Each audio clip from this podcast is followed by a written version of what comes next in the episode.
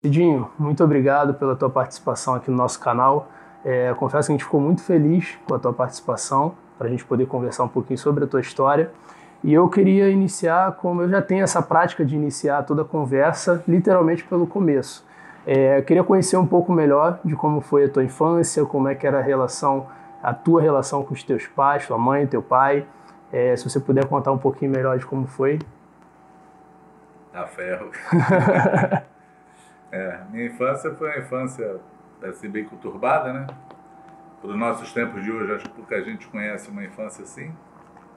É, na minha época, meu pai era comerciante, né? Teve vários comércios, mudou de vários lugares, morei em vários estados, né? Fazendo várias coisas, ele teve várias, várias profissões, né? Eu comecei a trabalhar com seis anos de idade, quando meu pai tinha botequim, então eu já passava a noite com ele no botequim Seis anos de idade? É. A minha função com seis anos era lavar copo. Então eu ficava no botequim lavando os copos. Nossa. E quando ele não tinha movimento, ele vinha, botava os copos limpos dentro da pia e falava, lava de novo, que é para o cliente poder achar que tem movimento e entrar. Então a vida começou cedo, né? É, morei em vários estados, né? Morei no Rio de Janeiro, morei na Bahia, Salvador, morei em Feira de Santana, morei em Uhum. Taubaté, em São José dos Campos, São Paulo, voltei para o Rio. Aquela vida sem relacionamentos Sim. Por conta dessa correria, né? E fui uma criança muito complexada, assim, muito introvertida, né? É, forçada a, a viver no comércio, né? Forçada a dar o meu jeito na vida, junto com meu pai. E meu pai era um homem alcoólatra, né? Era um, um homem que a gente chamava na época de mu- mulherengo, né? Tinha várias Uhum. mulheres na rua. Ele era casado com sua mãe na época e mesmo Meu pai assim. era casado com minha mãe, era eu, minha mãe e minha irmã. Sua irmã É, também um era trabalhava junto com Minha você? irmã também nesse rolo todo junto aí. E aí, em Feira de Santana, meu pai foi dono de zona, né? Zona. é, hoje chama de casa de massagem, terna, esse Aham. negócio. Na Vários Bahia é zona nomes, é. mesmo. é. Meu pai teve duas, duas casas assim de prostituição. Era muito conhecido na cidade por conta disso, né? Uhum. Pelos políticos, pelos, pelos homens da época que tinham Frequentava o lugar, né? né? Tinha dinheiro, era o costume né, da época. E eu convivi com isso. É, no meu relacionamento da escola, uma vez a professora fez um, um teste lá para saber qual era a profissão de cada um.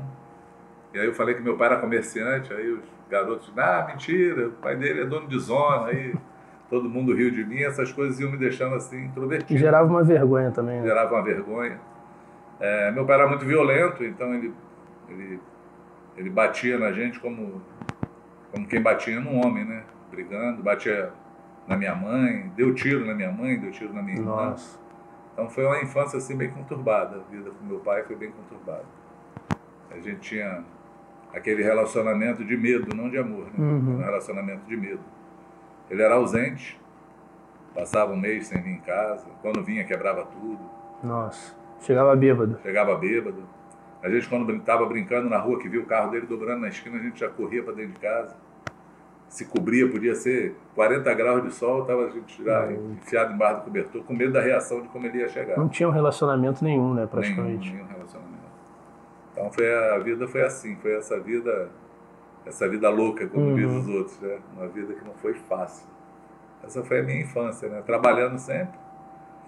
É, comecei, como eu te falei, aos seis anos de idade, lavando copo, mas eu já com 12, 13 anos de idade já viajava dirigindo um carro pelo interior da Bahia, vendendo chinelo. 12, 13 anos. 12, 13 anos eu dirigi, dirigi uma veraneio. Eu lembro assim como hoje, o, o volante da veraneio, o arco do volante era mais alto que a minha cabeça. Nossa, gente. Então eu via o, a, a estrada, né, a rua, eu via pelo, pelo arco, assim, Uhum. aquele arco assim, eu via por esse buraco. Meu pai nessa época tinha uma fábrica de chinelo, de borracha, tipo a Havaiana, não Uhum. existia Havaiana nessa época, né? E aí ele enchia aquele carro de chinelo e mandava eu pegar uma direção assim da estrada, falava, vai, só volta vazio. Você sozinho? É. Não, ia eu e um, e um ajudante. Aham. Aí vai, só volta vazio. E se trouxer um chinelo de volta, vai comer o chinelo. Aí, quer dizer, tinha que vender, né? Tinha Não obrigação. tinha obrigação, tinha que voltar com dinheiro sem o chinelo. Então a vida começou cedo, muito cedo. Tive uma vida bem, bem agitada já Uhum. desde pequeno, né? Sim. E provavelmente, pelo que eu conheço um pouquinho da tua história, você começou cedo não só o trabalho, né?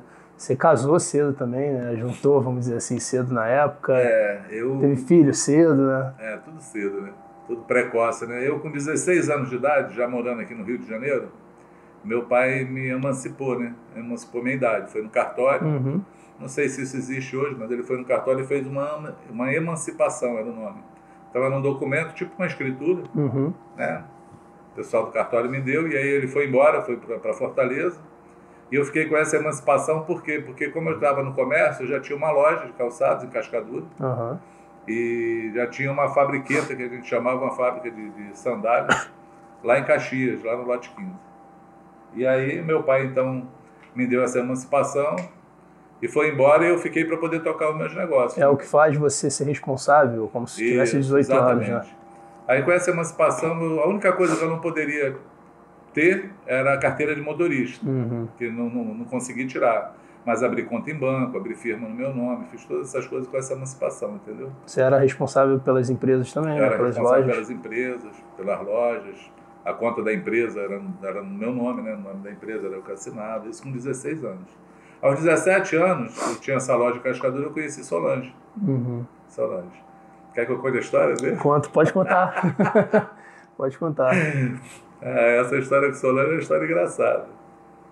Que eu conheci Solange, eu tinha 17, ela tinha 22. Ela não sabia a minha idade, né? E ela era namorada de um amigo meu, no Ferreira, o nome do cara. Uhum. Ela estudava ali, fazia faculdade na esquina de onde eu morava, em Del Castilho, né? Era na, na Frais. Eu conheci ela ali namorando aquele cara. E aí quando eu olhei assim a loura, né? Eu olhei, Se apaixonou. é, eu falei, cara, é muita areia pro caminhão desse, desse otário, né? Eu vou... E já sabia a idade dela ou não? Não, ela era mais não me velha, preocupava não? com essas coisas. Entendi. E aí eu comecei a motivar o cara a poder visitar ela, né? Pô, tá com saudade da tua namorada não, cara? Vamos lá. Ela, ela trabalhava na farmácia do Inampos, ali em, em Del Castilho também. Aí ele, é, vamos lá. Aí eu tinha carro, né? Levava ele, ele não tinha. Aí chegava lá, eu levava pra ela todinho, né? Que era leitinho dormiu na época. Uhum. Todinho, biscoito. Aí eu trouxe pra você fazer um lanche e tal, não sei o quê. Aí a gente conversava, ficamos amigos. O amigo nada, né? Nada de perceber as amigo, coisas. é, não percebeu nada. Mas como ele também, ele tinha uma outra namorada, que era uma caixa da farmácia do lado da minha loja, que Uhum. eu sabia. Eu falei, bom, vou arrumar, vou estragar a vida dele rapidinho. Muito bom. Amigo, amigo fura-olho, né? Fura olho. Aí eu, eu, eu dei uma, uma oportunidade para Solange de ser vendedora de sapato, né? Olha Convenci só. ela que se ela vendesse sapato, ela ganhava um dinheirinho a mais. Aí levei ela- Estratégia. Levei ela na minha loja, mostrei o sapato, dei uns sapatos para ela vender. Aí começamos a ter essa, esse relacionamento de, de venda de sapato. E um dia eu falei para ela: pô, por que tu tá com esse cara? O cara namora com outra menina também, Olha só, namora com a vizinha ali e tal. Aí queimei o cara, né? Aí ela, "É, eu já estava afim de terminar também, não sei o que e tal. Aí, Era, era o gancho que precisava. Terminou com o cara e continuou vendendo, né? Sapato. Aham. Até um dia, que aí é a discórdia da família até hoje, né? A gente fez 40 anos de casado agora, foi o assunto nessa mesa, né? É mesmo. É, porque aí ela um dia chegou na loja e me convidou para tomar um chopp. Né? Vamos tomar um chopinho? Ela, Ela que te convidou, né? ela, que, é, ela contesta que ela diz que ela não, não bebe, né? Aham. Nunca bebeu chopp. Mas você me convidou para tomar um chopp. não bebeu chopp, tomou a bebida mais cara Aham. da época, que era o martini com cereja. Eita. Vinha numa taça bonita assim, eu falei, meu Deus, Hoje, é, cara, hoje já é caro, imagina na É, época, A né? noite vai ser cara. e aí ela tomou uma- o martini, eu tomei um chopp, lá em Madureira, né, num, num restaurante. E na volta, eu estava sem carro nessa época, ela foi me levar no ponto de ônibus. Né? Eu estava sem carro porque nessa época eu tinha tomado um tombo do meu pai. Foi quando meu pai emancipou minha idade e viajou. Uhum. Ele levou um cheque, um talão de cheque da minha empresa, que era 100 folhas. Ele pediu emprestado para abrir uma fábrica de tamanho que a gente fabricava aqui no Rio. Aham. E ele deu todos os cheques e não cobriu nenhum. E eu não sabia para quem era, nem de quem era, nem de quanto era. E aí foi um, eu estava vivendo assim, aquele alvoroço na Aham. vida, né? Endividado, um monte de gente atrás de mim, cheque sem fundo para todo lado, aquela, aquele tumulto, aquela confusão, e a Solange apareceu nesse cenário. E aí na volta ela foi me deixar no ponto final ali em Cascadura, que era do lado da, da loja ali, tinha um ponto final do ônibus. E aí, na hora de se despedir, aí ela pegou e me deu um beijo. Ela, deu um beijo. ela vai contestar. ela vai, falar que eu fui o contrário. Mas aí fica as intenções, né? Eu que a minha intenção era dar um beijo no rosto, ela achou que eu ia dar Entendi. na boca. Entendi. Aí... A culpa é dela. A culpa é dela, né? Minha, eu não assumo isso nunca. Muito bom. Ai, que graça. Aí então a gente começou a namorar nessa época. Logo depois, eu acho que uns dois meses depois, eu resolvi que ela tinha que morar comigo.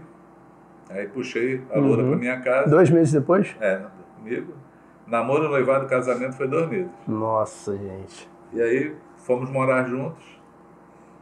Eu morava na época com minha mãe, né, minha irmã, ali em Vista Alegre. A gente, era Vista Alegre.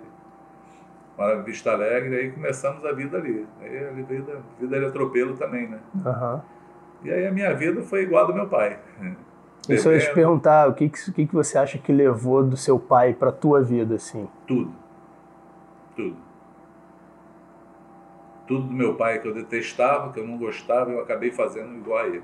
Se tornou igual, né? Me tornei igual, é. Acabei com Solange é, tendo mais três filhos, né? Fazendo quatro filhos, mas com a vida igual a do meu pai. Ausente, alcoólatra, uhum. mulherengo, arrumando um monte de mulher na rua. Vivi essa vida, né? Eu acho que eu aprendi porque eu com 12 anos de idade, meu pai já me deixava no meio das prostitutas, uhum. da zona dele. Sim. Ele 12 me botava anos. no meio da, das mulheres lá e falava, ah, ensina esse menino a ser homem. Então eu cresci viciado em sexo. Sim. É, a brincadeira para mim era sexo.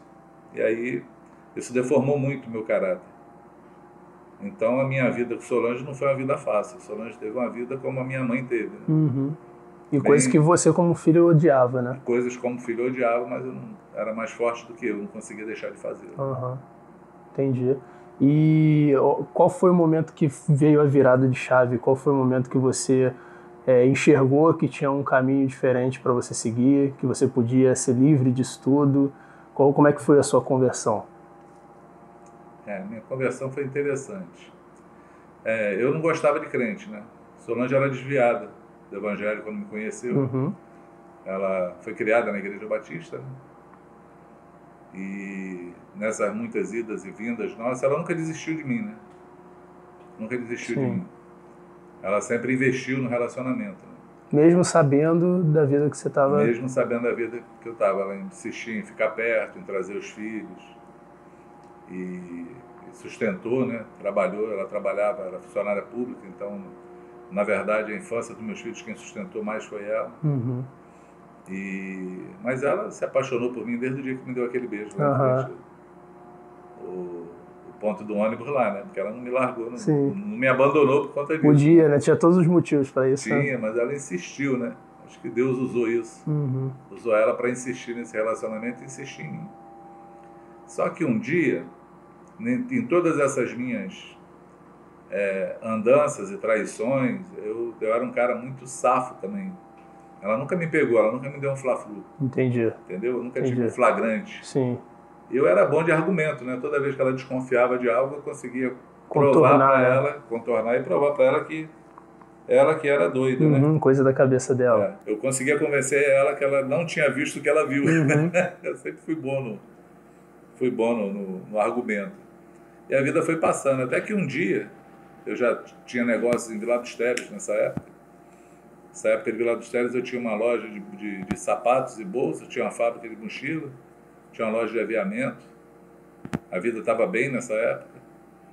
E eu tinha uma amante, uma menina que trabalhava comigo, tinha 17 anos a menina. Uhum. E uma, uma outra funcionária que eu, eu ia para os motéis com a menina e levava essa minha outra funcionária para um amigo meu que eu arrumava, uhum. arrumava os encontros com os amigos. amigos também. É. E aí eu mandei essa funcionária embora. E essa funcionária então ligou para Solange Contou. e entregou todo o caminho que a gente fazia, o hotel Eita. que eu ia, que ela ia junto e tal, uhum. não sei o quê. E aí nesse dia, foi um dia muito interessante esse, porque eu tinha perdido um amigo eu nunca conheci ninguém por, por essa vida de viajar muito, de, de, de, nunca criar raízes num lugar.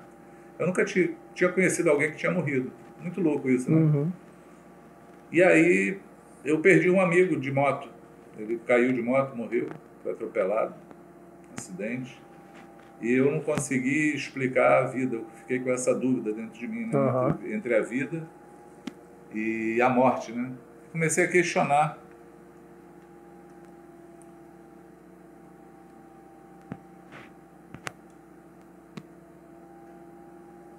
Comecei a questionar. E comecei a questionar é, o porquê a gente estava aqui, né? Qual era o sentido da vida? Uhum. Esse, foi o meu questionamento. E um dia, nesse mês, eu resolvi subir na minha rua, tinha uma igreja batista. E Solange sempre ia na igreja batista nessa época. E eu resolvi, então, é, ir com ela num culto. Ela até estranhou, né? Uhum.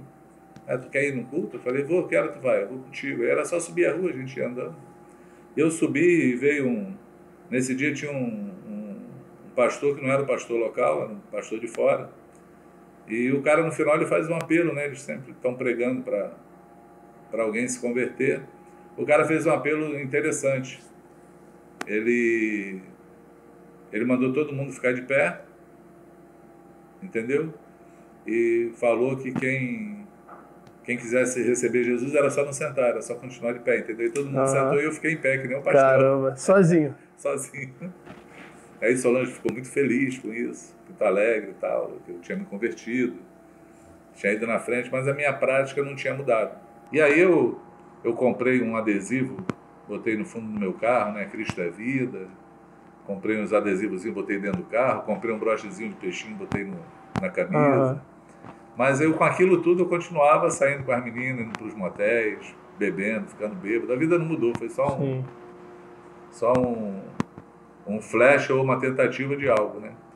Até que quando surgiu essa história dessa menina, Solange, eu, tava, eu estava na, em Vila dos Teles, ela chegou lá, e eu estava numa situação de conflito nesse dia, porque eu tinha recebido de um amigo uma proposta, a gente trabalhava com jeans nessa época, e esse meu amigo fez uma proposta de a gente comprar um caminhão de jeans roubado, por um terço do preço. E eu compraria tranquilamente Tranquilo. em qualquer momento. Só Uhum. que naquele momento da minha vida, eu questionei se isso seria certo ou não por conta daquilo que eu estava buscando. E quando Solange chegou, eu chamei ela para compartilhar esse assunto. E quando eu compartilhei esse assunto, falei, cara, eu não, não sei se isso é certo, se é pecado. Ela é, mas sair com a funcionária tua, ir para um motel, você não acha que é pecado e tal. Aí já Descascou. Aí já descascou, contou a história toda, não, porque a menina ligou, falou comigo e tal, não sei o quê. Aí eu, é, Não tinha mais é, saído. agora não tem mais jeito, né? Não tem saída. Então, o que, que vamos fazer? Não, é melhor a gente separar. Primeiro eu tive que convencer ela, porque ela queria que eu casasse com a menina, né? A gente não era casado. Aham. Como a menina era de menor, né? Ela falou assim, não, eu vou na delegacia da queixa, agora tu não casou comigo, vai ter que casar com ela, aquele negócio de mulher. né? Aham. E eu naquela, não, calma, não é assim e tal, e vai, não vai. Não, não tivemos acordo. Resolvemos separar, então. Vamos, vamos se separar. E aí dividimos as coisas, né? Lá eu fico com a loja, mais fácil para mim. A loja é só varejo, né? Só vender e tal. A fábrica, não entendo, você segura a fábrica. Aí beleza, dividimos os, os bens assim de boca, né? Cada um vai tocar um negócio. Uhum. E eu fiquei de, de noite buscar minhas roupas em casa para ir embora, que ela não, não te quero mais em casa. Aham. Falei, beleza, na noite eu passo lá e pego as coisas. Mas eu passei o dia pensando em coisas que eu acho que a gente nunca pensa na vida, entendeu? Que ninguém constrói uma família para poder perder, né? Eu comecei a pensar assim, bom, vou ter que começar minha vida de novo, né? Longe dos meus filhos, longe da, da, de Solange. E eu não, não cheguei até aqui para poder voltar atrás, né? Uhum. Mas não tem jeito. É é aquilo que eu não consigo. Agora eu não tenho como remediar, porque eu não tenho como dizer que eu não fiz as coisas que ela Sim. soube que eu fiz. E o que ela soube, na verdade, era, era 1% É, daquilo que tudo que eu já tinha feito. Né? E aí me conformei com isso. Fui à noite buscar minha, minhas roupas. E eu lembro que eu imaginei de chegar e minhas roupas estão tudo na calçada, na, na Aham. bolsa da casa da banha Aham. aquelas bolsas de papelão que tinha antigamente, Sim. era de papel, né? E quando eu cheguei, eu estranhei que as bolsas não estavam lá. Aí entrei assim na sala, sentei, olhei pela porta do quarto para ver se estava tá, em algum lugar, né? E estava tudo arrumado como estava antes. Falei, alguma coisa aconteceu. E aí ela chegou e falou assim, ó, queria conversar contigo. E eu, eu não esqueço disso, por quê, cara? Porque uma coisa que eu nunca gostei de fazer foi conversar com ninguém. Acho que por conta dos meus complexos, uhum. por conta da vida que eu levava, eu só conseguia conversar com os outros, bater papo quando eu estava bêbado. Entendi. Então, de cara limpa, eu nunca. Eu era um homem de poucas palavras, sempre de poucas palavras. E quando alguém falava assim, eu quero conversar contigo, era sempre aquela história que é, é aquele confronto, é alguém que vai falar e uhum. vai me uhum. descobrir. E é o que Ou vai me fazer perguntas que eu não quero responder, uhum. Então eu sempre fugi de conversa, nunca gostei de conversa. É, as minhas brigas com Solange eram assim, eu entrava em casa, quando ela começava a falar, perguntar as coisas, eu entrava pela porta da frente, saía pela saía porta dos fundos, entrava no carro e ia embora, voltava uhum. da semana que vem. Quando Aí esquecesse. Ela, quando esquecesse, eu volto para casa. Era assim a minha vida, eu não gostava de conversar. E aí, sentei assim, meio contrariado, né? Tá, vai lá, fala aí. Já tinha, já tinha tido o primeiro quebra-pau, né? Falei, vai ter um outro, mas vamos nessa. E aí ela contou para mim uma história, falou assim, olha, eu encontrei um pastor e ele falou para mim que a vontade de Deus não era que eu me separasse de você. Que essa era a vontade do diabo. E Já que, mudou o tom da conversa. É, e ele falou que o, a vitória de Deus ou a vitória do diabo estaria nas minhas mãos. Caramba. Era na minha decisão. E eu queria falar para você, queria falar para Deus que está me ouvindo, e para o diabo também, que eu sei que ele está aqui, nesse termo assim. Qual é a minha decisão? Entendeu? Eu decidi que eu não quero que você vá embora. Eu decidi que eu te perdoo. Engoliu todo o orgulho, né? É. E você é o pai dos meus filhos. Queria falar que eu te amo. E quero te pedir que você tenha paciência comigo. Porque já sou mãe de quatro filhos, já tenho mais idade, você estava lá com a menina de 17 anos. Uhum. Então toda vez que você me tocar eu vou pensar nisso, né? mas quero que você tenha paciência, mas eu não quero que você vá embora. E eu fiquei sem resposta, né? sem ter o que falar. Né? Uhum. A primeira coisa que eu pensei foi assim: ela está me enganando que ela vai me matar dormindo. Uhum. Primeira cena de filme. Primeira coisa, né? naquela época tinha aquela história de jogar água fervendo no, no ouvido do uhum. cara. Eu falei: ela vai esperar eu dormir, vai jogar água quente no meu ouvido, vai me matar. Essa história. Eu conhecia a Solange, né? A gente nunca teve assim um, uma conversa amistosa em todo o nosso tempo, né, Solange? Uhum. Eu sou uma pessoa temperamental, mas Solange é temperamental também, né? Filha de caminhoneiro, uhum. capoeirista. Imagina como é que foi essa. É, brava. É, a Loura era brava. Então, falei, cara, tem alguma coisa muito errada nisso. E aí passei a noite acordado. Com medo? Com medo. Antes de dormir, eu olhei embaixo do travesseiro para ver se tinha uma faca, uma coisa assim. E passei a noite toda acordada. Ela acordava, ela acordou para ir no banheiro, eu fui atrás, fui, olhando o que, que ela ia. Ela foi no uhum. banheiro, voltou, eu deitei de novo. De manhã acordei, levantei, o sol clareou, peguei o carro e fui para Vila dos Teles. Meu pai nessa época era vivo. E eu fui falar com ele. Chamei ele assim, sentamos no bar, pedi uma cerveja. Falei, pai, deixa eu te contar uma história. Aí contei para ele a história, né? Uhum. Aí ele falou assim para mim, rapaz, tua mulher ficou maluca. É, é o que todo mundo falaria, é, né? É, ele era cearense, ele falou assim, tua mulher endoidou. Aí falou, volta para casa tira teus filhos de lá. Vai dar ruim. A mulher quando faz isso, ela mata os filhos, ela se mata, ela faz a desgraça. Jesus.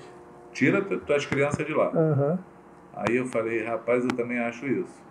Aí peguei o carro e voltei de Vila dos Teles para Campo Grande. Falei, vou tirar os filhos uhum. de lá, né? Vou pegar as crianças e vou tirar de lá. E aí, quando eu cheguei, que eu cheguei na porta de casa, estava chegando o pastor que tinha falado com ela, com a esposa, discutindo os dois. Qual era a discussão? A discussão? Hum. Ela queria vir de manhã, porque ela falou que ele ia me encontrar em casa, e ele só uhum. queria ir à noite. Entendi. Porque ele achou que eu só estaria à noite em casa, uhum. não estaria naquela hora.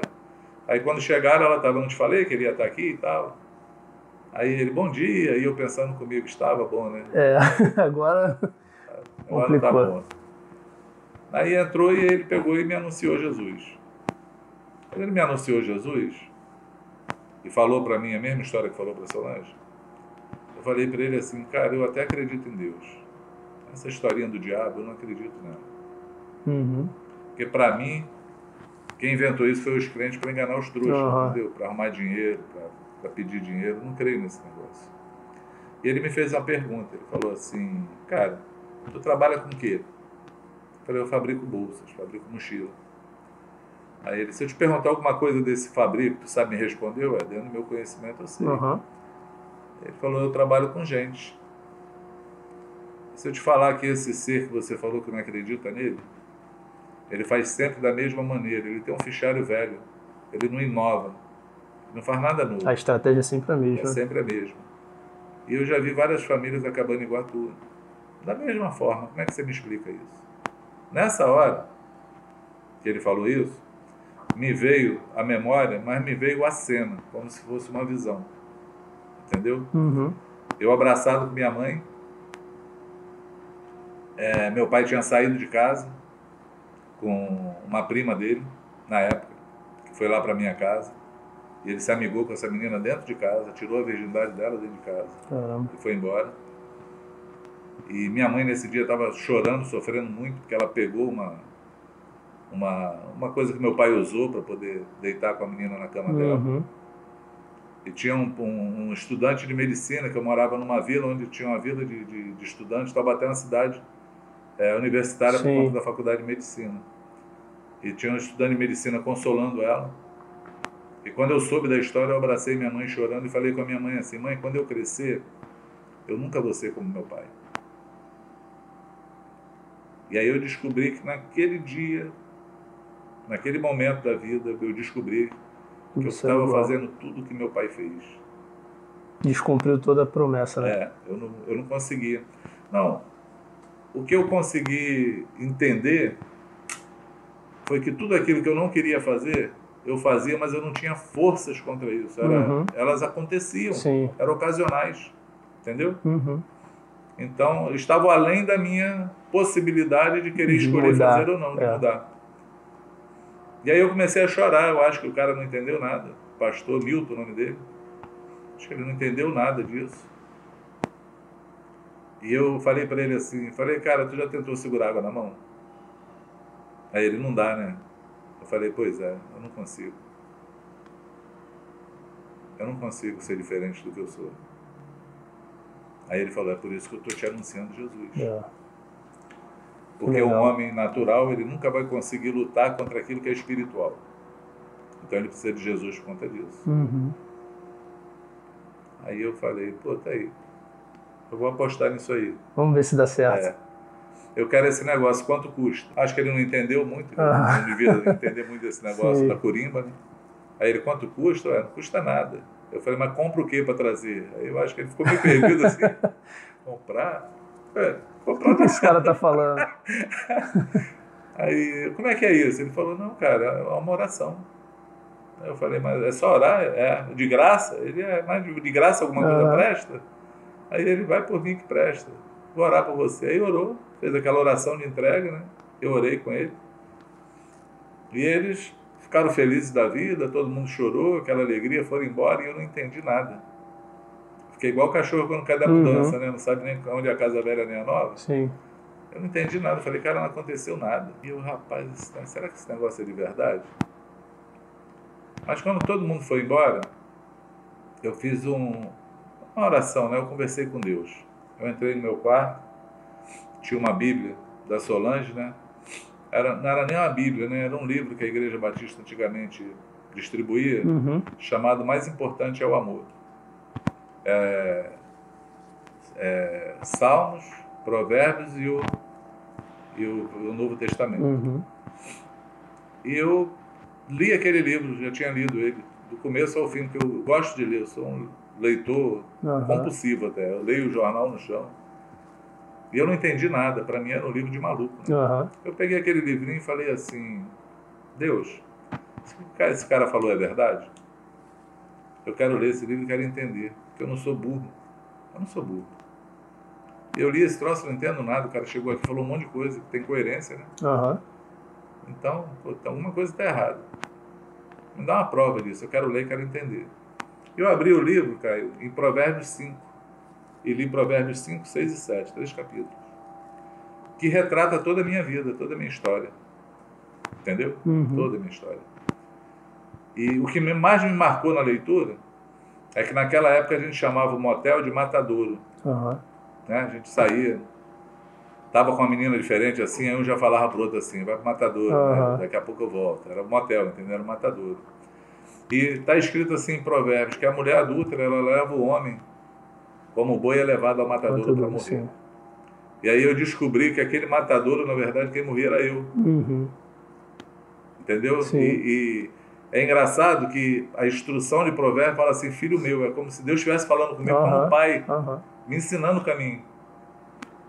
E, cara, entender aquilo para mim foi fantástico demais. Uhum. Foi assim.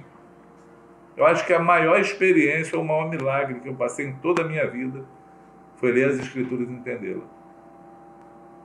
E foi logo de primeira, né? Era algo para mim assim, fechado, que foi revelado. E eu me apaixonei por isso. Me apaixonei pelo Senhor, que eu descobri que tinha um pai, Uhum. né? Filho meu, atende a minha voz. Aham. E descobri que esse pai me ensinava a fazer as coisas certas. E aí comecei a ler a Bíblia. Esse livrinho de Salmos, Provérbios e o Novo Testamento, na primeira, eu fiquei uma semana em casa. Eu li ele todo, de novo, do começo Legal. ao fim. Só que agora eu entendi o que eu estava lendo. Já não era uma coisa É. de outro mundo. E eu não só entendia, como eu queria falar para os outros aquilo que eu tinha entendido. Aham. Então eu chamava Solange as crianças, chorando, e queria falar sobre o texto, do que, que eu tinha entendido do texto. Aí Solange achou que eu tinha ficado doido. Aham. Virou o contrário, né? É um troço louco isso, né? E depois de uma semana eu lembrei que eu tinha negócios, tinha loja, tinha fábrica. Aí resolvi- lembrou do trabalho. Lembrei do tudo. trabalho, resolvi voltar para o trabalho.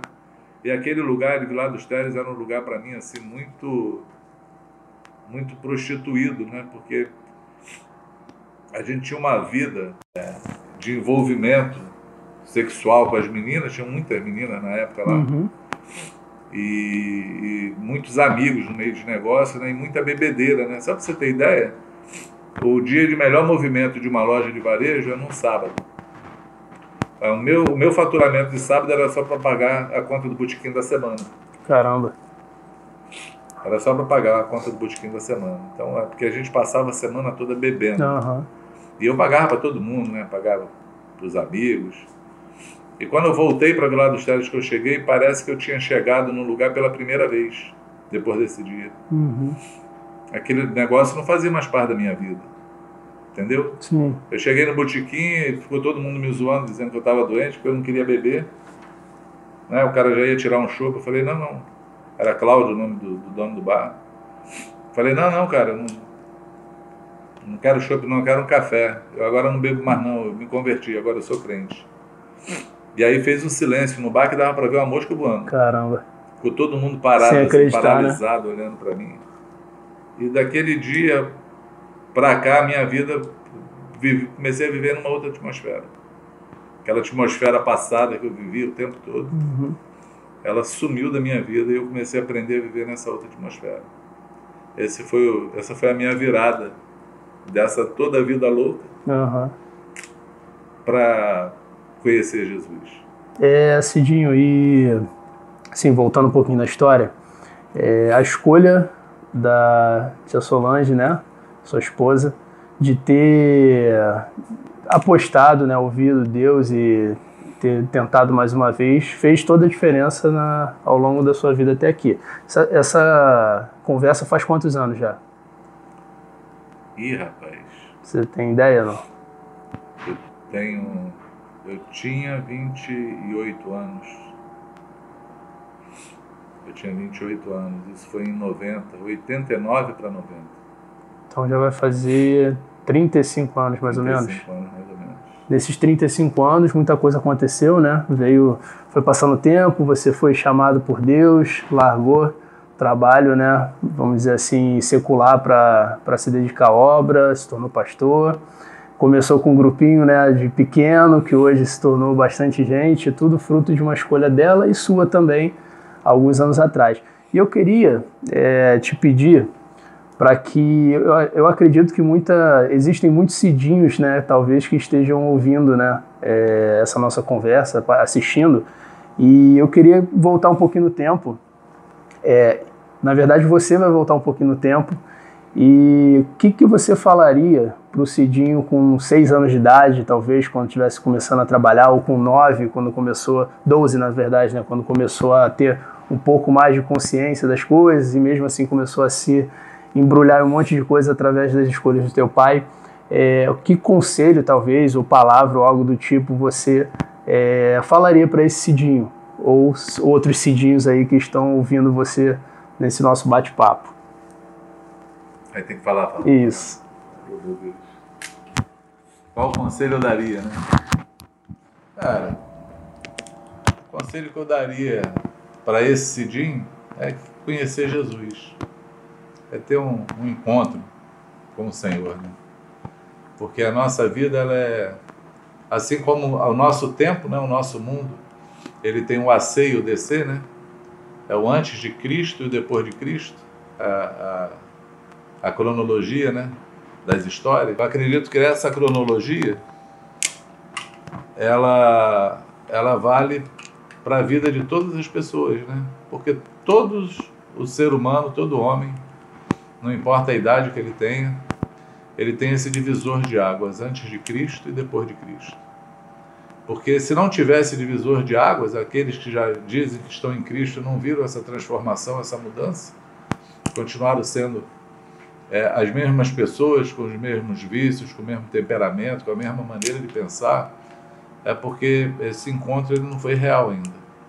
Ele precisa ser um encontro real, ele tem que ser o, AC e o DC.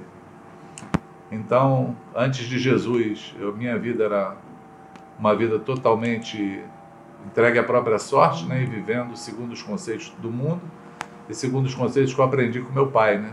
Mesmo não querendo fazer igual a ele, mas nós descobrimos que a natureza humana é uma natureza que está vendida para o pecado.